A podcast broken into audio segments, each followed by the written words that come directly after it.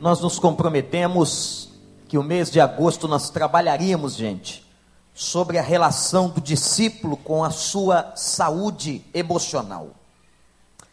Está aqui um dos temas mais importantes e mais relevantes para a vida da igreja nos dias de hoje. Os irmãos não têm ideia da quantidade de pessoas que buscam os consultórios terapêuticos e os gabinetes de aconselhamento pastoral. As feridas são muito grandes. E às vezes nós esquecemos que essas pessoas chegam até nós. Diariamente, centenas de pessoas acorrem às igrejas, buscando encontrar uma solução para as suas mais diferentes crises. Eu e você somos seres emocionais.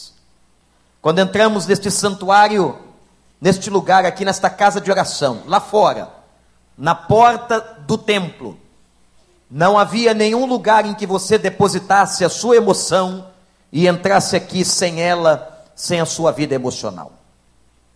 Trazemos para o culto as nossas histórias, trazemos para o culto as nossas experiências de vida. Quantos anos você tem? Não precisa responder alto, não. Mas todos esses anos que você viveu estão aí marcados no seu coração e na sua vida. Todos esses anos que você viveu, você passou inúmeras experiências. Algumas foram maravilhosas e outras foram dolorosas. E todas as experiências da nossa vida, gente, marcam de alguma forma a nossa existência. Nós somos hoje também fruto de tudo que nós já vivemos um dia na vida. Quando você canta, quando você ora, quando você escuta uma palavra, aquilo que você tem no coração, a pessoa que você é, as experiências que você viveu, estão aí atravessadas e participando dessa escuta, participando desta visão. Ao ver alguma coisa ou ao ouvir alguma coisa, tudo que você passou na sua vida interfere na sua forma de ver. Tudo que você passou na sua existência interfere na forma como você ouve as coisas. Portanto, gente, nós somos seres emocionais impactados pelas mais diversas experiências que a vida nos traz.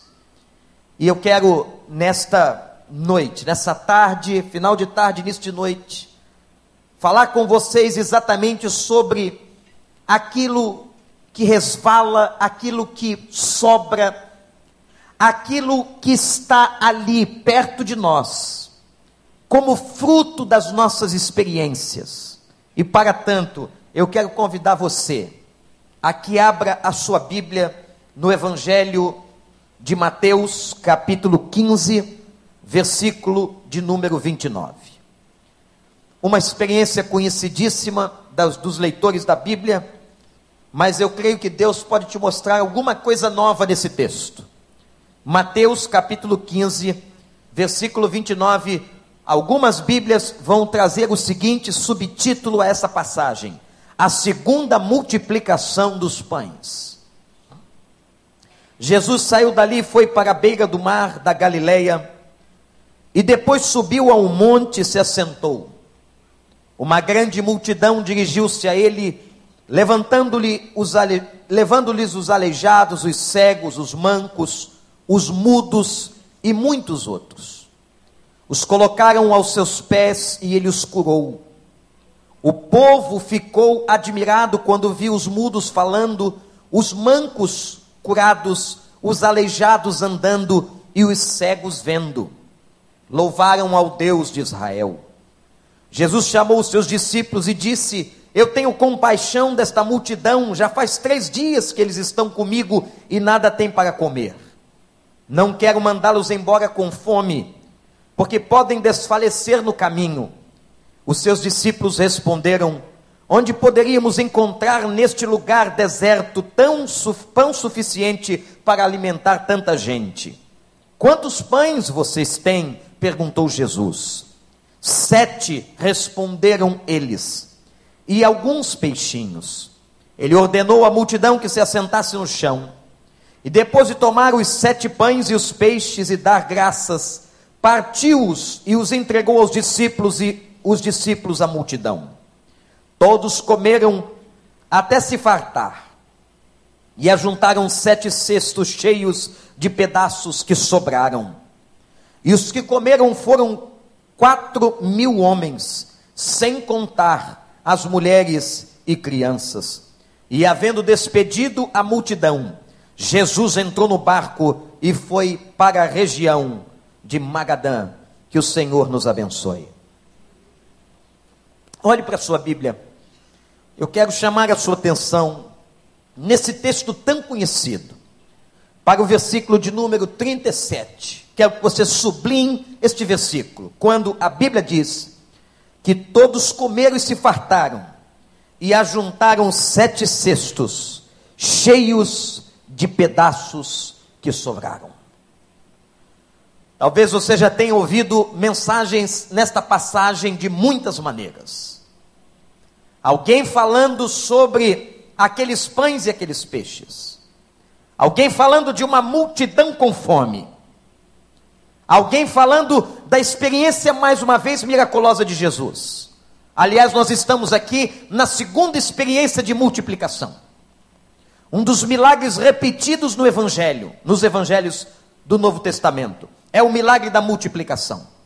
Mas talvez você não tenha prestado atenção ou não tenha observado que há aqui uma narrativa e um fato no versículo 37, que fala das migalhas que sobraram daqueles que estavam comendo na relva sentados, passando pelo momento extraordinário do milagre da multiplicação. O que eram aquelas migalhas, irmãos? O que eram aquelas migalhas?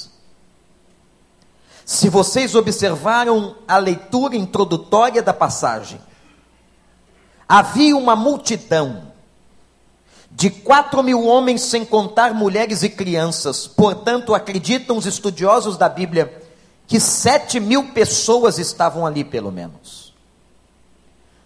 A Bíblia declara que eram homens doentes, mancos, surdos, cegos, aleijados Pessoas trazendo a Jesus as mais diferentes experiências de vida.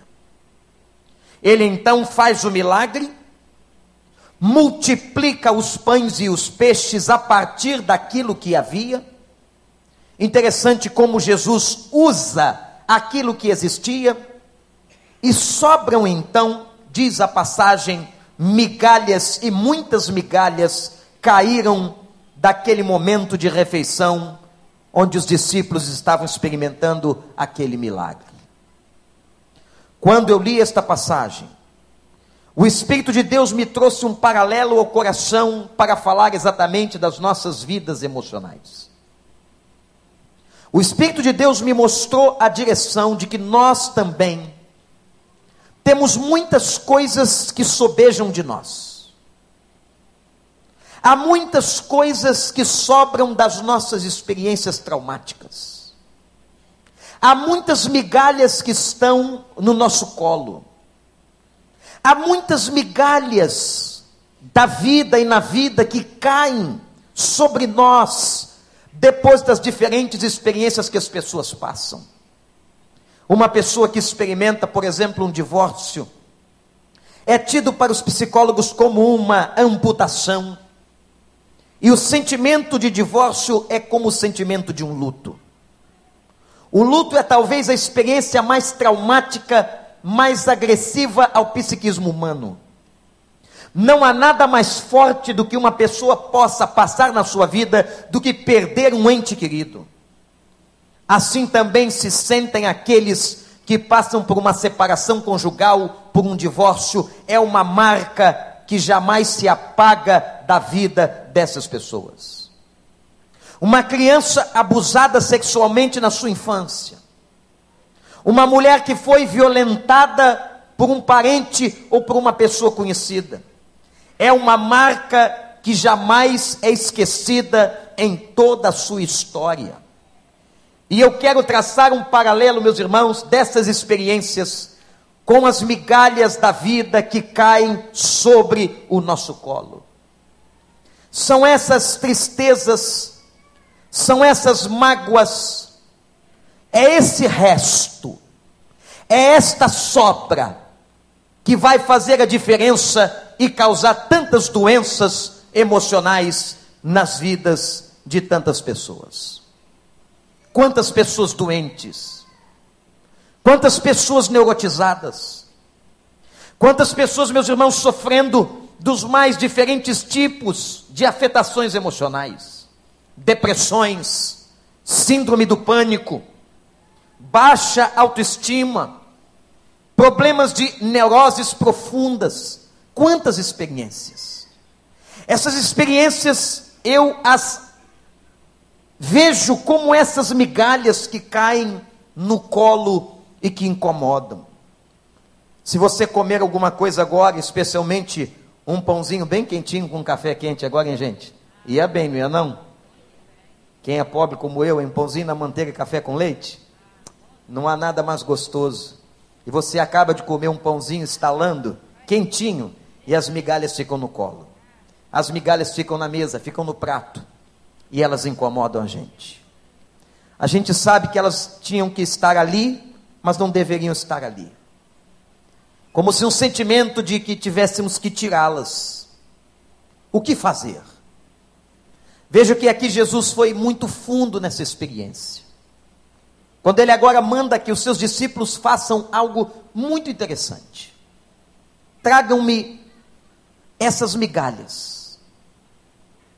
Encham o cesto com todas as migalhas que sobraram na relva do campo no milagre da multiplicação. Encham o cesto. Recolham os seus cestos e que agora se cate do colo de cada homem, de cada mulher. Se cate de cada pessoa que esteve aqui passando por tal milagre. O que sobrou, o que sobeja deste milagre e coloquem num cesto. Meus irmãos, que o Espírito de Deus agora, usando esta palavra, nos remeta a estas experiências psicológicas, emocionais, traumáticas ao longo da nossa vida que têm atrapalhado a nossa existência. Experiências que atrapalham o casamento de tanta gente. Experiências do passado que atrapalham a criação dos filhos. Jogamos sobre os nossos filhos as nossas expectativas. Jogamos sobre os nossos filhos as nossas frustrações Jogamos sobre os nossos amigos de trabalho e aqueles que convivem conosco os traumas que um dia vivemos. Porque um dia alguém nos enganou. Nós começamos e continuamos a desconfiar das pessoas. Temos dificuldade de criar um relacionamento de confiança porque um dia fomos traídos. Pessoas que nunca mais conseguiram efetivar uma relação conjugal por causa do trauma e de situações traumáticas do passado, de maridos violentos, ou de experiências emocionais dolorosas, que eu agora as comparo com as migalhas que caíram na relva naquela tarde da segunda multiplicação dos pães e dos peixes. É como se agora olhássemos para o nosso próprio colo, imagine isso comigo. E sobre o teu colo, meu irmão, minha irmã, agora você encontrasse essas migalhas. Migalhas da tua experiência de vida, das tuas dores e das tuas lágrimas. O que fazer com elas, pastor? O que fazer com essas experiências? A fim de que elas não nos perturbem, a fim de que essas experiências não se transformem em raízes tão profundas e venham perturbar a nossa casa, a nossa família e a nossa história.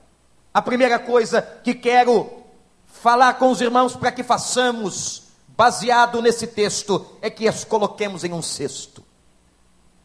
Junte todas elas. E agora, meus irmãos, vamos fazer o que diz a palavra. Levemos até a presença de Jesus.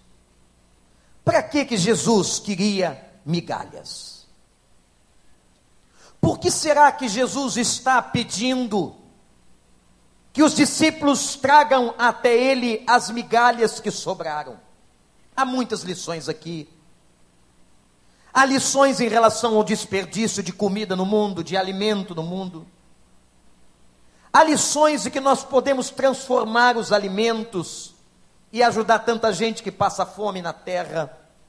Mas eu quero continuar caminhando nessa vertente psicológica da análise desse texto.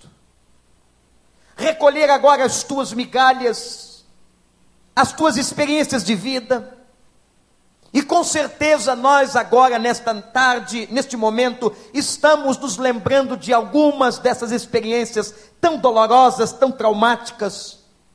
Quando um dia fomos enganados, quando um dia alguém nos decepcionou, quando um dia fomos traídos, quando um dia se plantou a semente da amargura no coração de todos nós. Eu quero lhes convidar a que neste momento coloquem num cesto e levem à presença de Jesus. Levem suas migalhas até Ele. Coloquem diante dele. Mas eu volto à pergunta que fiz há pouco: por quê? Ou para que que Jesus gostaria de receber aquelas migalhas? Meus irmãos, há uma lição aqui muito clara de que ele é capaz de pegar aquilo que não presta mais. Ele é capaz de pegar aquilo que sobeja, que sobra. Ele é capaz de pegar o resto e transformar em alimento nutritivo e bênção na vida de todo aquele que nele crê. Você acredita nisso, meu irmão? Quando nós levamos a ele os nossos cestos, quando você agora apresenta diante dele os cestos emocionais da sua vida, recheados de todo tipo de experiência, eu quero dizer a você que a vida cristã e que a experiência com o Evangelho de Cristo nos leva a este momento onde nós apresentamos diante dele as nossas dores, as nossas mágoas. É hora de dizermos: Pai está aqui. Coloquei no cesto. Coloquei no cesto aquele dia em que fui agredida. Coloquei no cesto, Pai, aquela traição. Coloquei no cesto aquela violência que passei na vida. Coloco no cesto e agora trago na tua presença, para que o Senhor transforme, para que o Senhor possa mostrar e para a glória do teu nome fazer com que aquilo que sobeja se transforme em bênção para honrar e glorificar o nome do Senhor.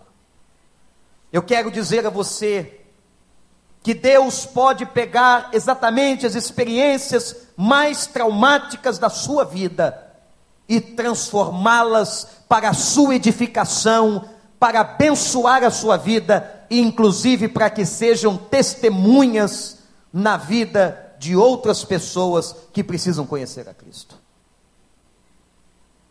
Eu não me esqueço no dia em que conheci uma moça o nome dela era Márcia. A Márcia estava num acampamento e contou para a gente a sua experiência de vida. Quando a sua mãe, que vivia na prostituição, aos 10 anos de idade, quando ela completou, convida a filha para ir trabalhar com ela. Você já tem o corpo de uma moça, e eu queria que você viesse comigo para que nós melhorássemos a nossa condição de vida. E a menina não foi. Por uma razão qualquer, aquela moça disse para a mãe que não iria. Que ela não gostava daquilo que a mãe fazia e ela sabia o que a mãe fazia. Imagine você, gente. A mãe então disse para sua própria filha: Se você não me ajuda a trabalhar para sustentá-la, eu não tenho obrigação de sustentar você.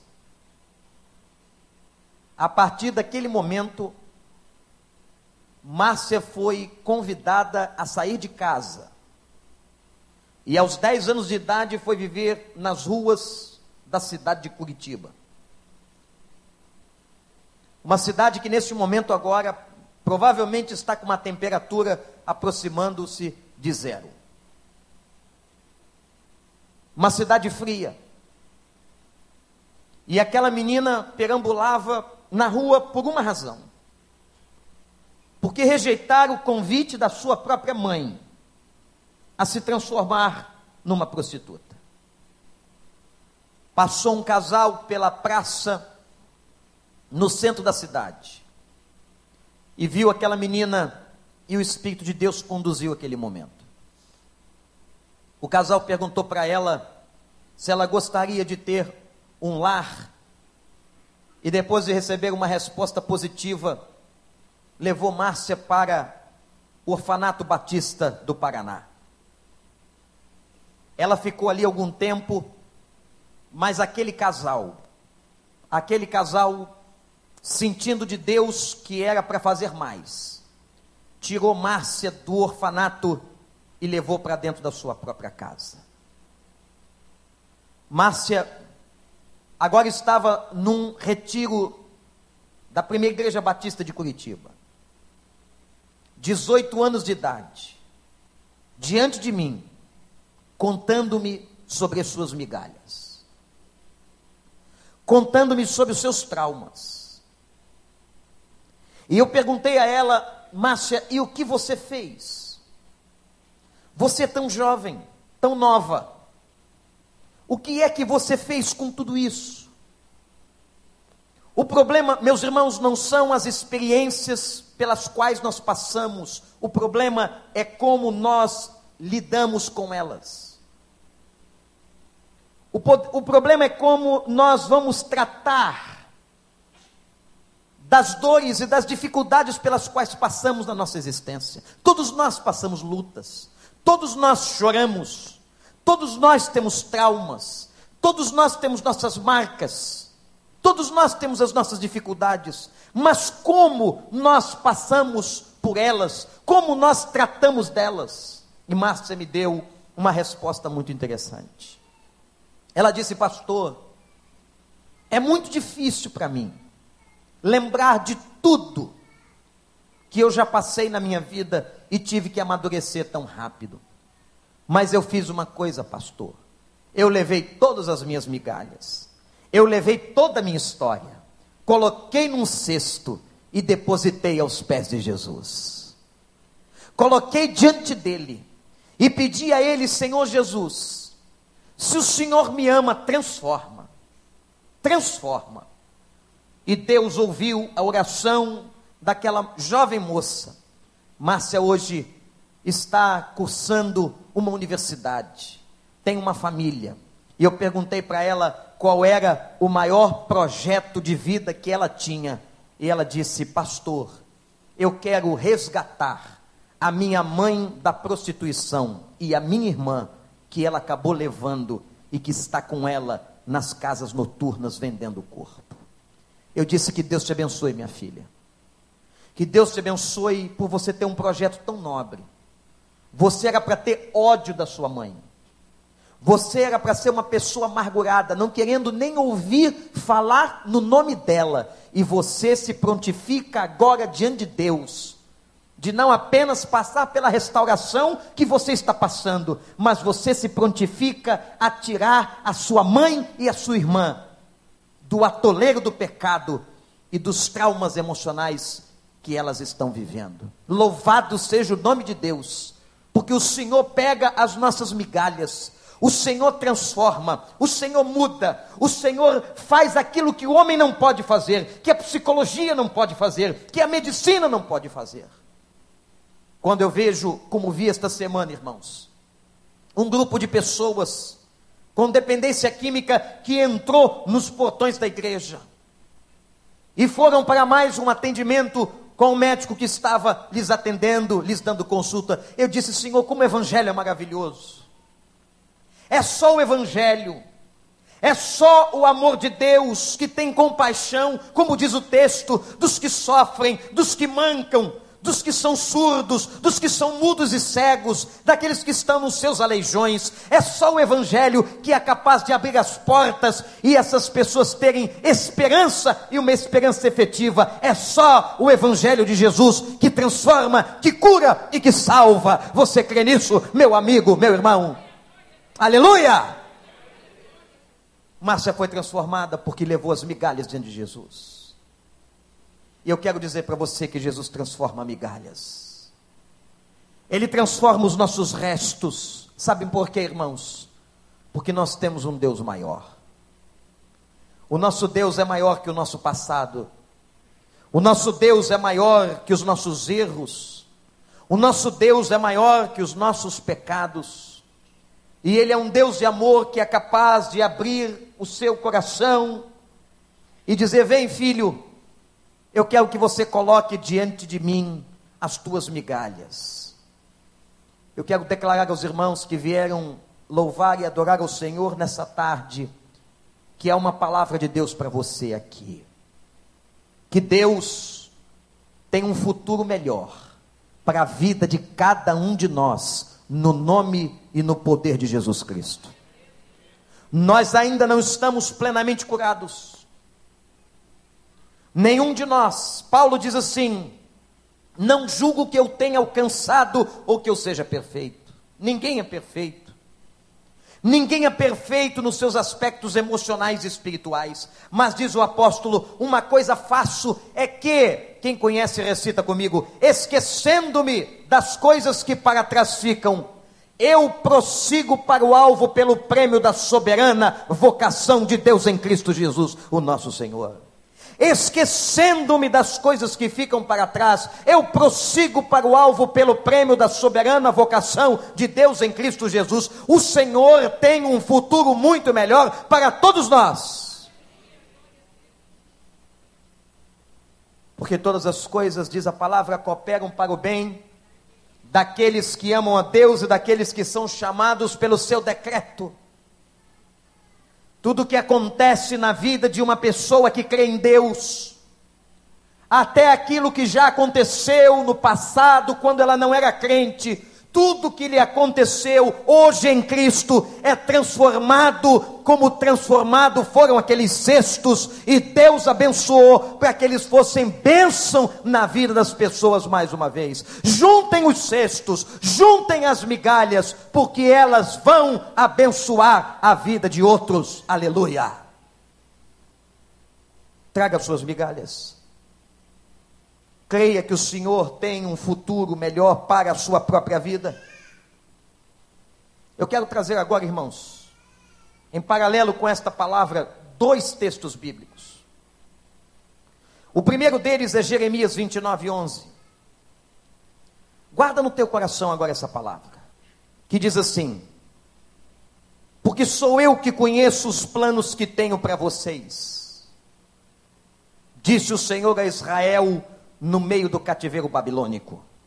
Sou eu que conheço os planos que tenho para vocês, e os meus planos é trazê-los de volta. Louvado seja o nome do Senhor. O Senhor vai nos trazer de volta para o lar. O Senhor vai nos trazer de volta para uma comunhão perfeita, como no início da criação. O Senhor vai trazer você de volta se você levar a Ele, se você confiar nele, se você depositar aos pés dele os cestos com as migalhas da tua vida.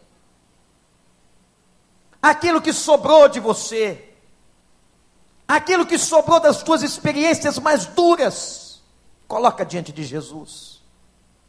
Traz para ele e diz: Senhor, confiado nesta palavra, não neste homem que a transmite, mas nesta palavra transmitida, eu entrego a minha vida e as minhas migalhas, e eu creio que o Senhor pode transformar o meu futuro e a minha história. E quero dizer a você que o nosso Deus é capaz de restaurar uma vida como a de Márcia, trazendo novos propósitos, trazendo um renovo, trazendo alguma coisa diferente, uma nova motivação. Meus irmãos, quantas pessoas estão na igreja precisando que Deus traga um renovo, uma nova motivação, estão frios na sua confiança em Deus, estão frios na sua fé. Eu quero dizer a ti, a você, meu amigo, que o Senhor pode te renovar nesta hora, em nome de Jesus. O segundo texto que quero trazer paralelo a essa experiência é o texto de Joel, capítulo 2, versos 25, e também no verso 16, quando ele diz assim: Eu vou compensar, eu vou compensá-los pelos anos de colheita que os gafanhotos destruíram. Guarde esta palavra no teu coração e tome posse dela agora. Eu vou compensar os anos de colheita que o gafanhoto destruiu. Esta promessa é uma promessa feita a partir da vinda do Espírito Santo. Irmãos, o Espírito Santo já veio. O Espírito Santo está entre nós com poder e glória. O Espírito Santo está neste lugar. O Espírito Santo habita na igreja, no seu corpo vivo. O Espírito Santo pode recuperar na sua vida os anos que o gafanhoto destruiu. Aquele período do casamento que o gafanhoto destruiu aquele período do abandono das drogas que o gafanhoto destruiu, aquele período do rancor e da mágoa que o gafanhoto destruiu, aquele período da traição que o gafanhoto destruiu, aquele período das lágrimas que o gafanhoto destruiu, o Senhor pode recuperar na tua vida. Louvado seja o nome do Senhor. Quando às vezes eu olho, irmãos, para as minhas migalhas, eu olho para os cestos da minha vida. Tenho também os meus cestos, as minhas migalhas, os meus traumas. E às vezes me dá uma dor no coração por causa de uma coisa. Eu digo assim: puxa, se eu tivesse sido fiel a Deus aqui. Se eu tivesse sido mais fiel ao Senhor. Se eu tivesse feito a coisa certa. E no outro dia eu estava no momento de comunhão com o Senhor, orando a Deus e me lembrando desses momentos que parecem que são perdidos na vida da gente. Esses momentos que a gente erra, que a gente toma a decisão errada. Esses momentos em que nós deveríamos estar em outro lugar, mas naquela hora, o Espírito Santo testificou ao meu coração e o pai me disse: Meu filho, eu posso restaurar todos os anos que o gafanhoto destruiu da sua vida. E Deus pode. Você acredita, olhe para mim, que os próximos cinco anos da sua vida podem ser os melhores? Você acredita que os próximos anos da sua vida, do seu ministério, do seu trabalho, do seu casamento, podem ser os melhores da sua história de vida? Você crê nisso?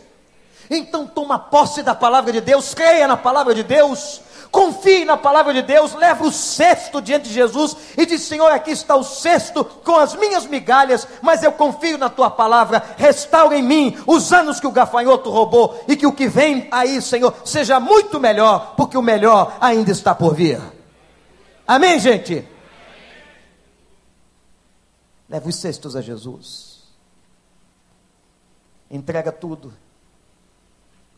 Talvez você diga, pastor, mas essa minha experiência é muito dura. Cada um tem a sua.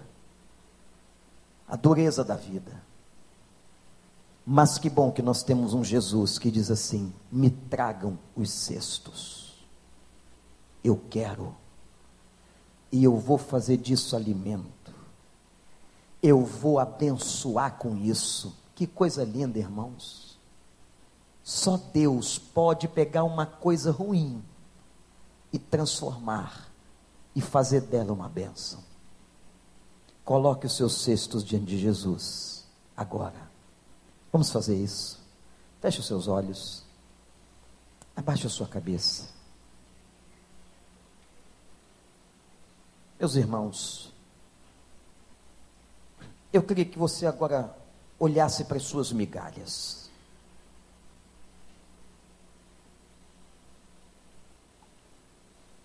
Que você olhasse para o seu colo espiritual. Talvez você diga assim, pastor, eu estou aqui com tantas migalhas, tantos traumas na minha vida, tantas dores, tantas experiências amargas, lutas terríveis, que eu não consigo esquecer. Não, você não vai esquecer, mas você vai vencer. Que essas migalhas não atrapalhem o teu presente, não manchem a tua alma. Mas nós vamos agora, irmãos, orar, colocando os nossos cestos diante de Jesus. Eu queria convidar toda a igreja que, numa atitude de reverência, em oração, ficássemos de pé, orando, na presença do Senhor. Que você agora diga a Ele onde você está, Senhor, aqui está o meu cesto.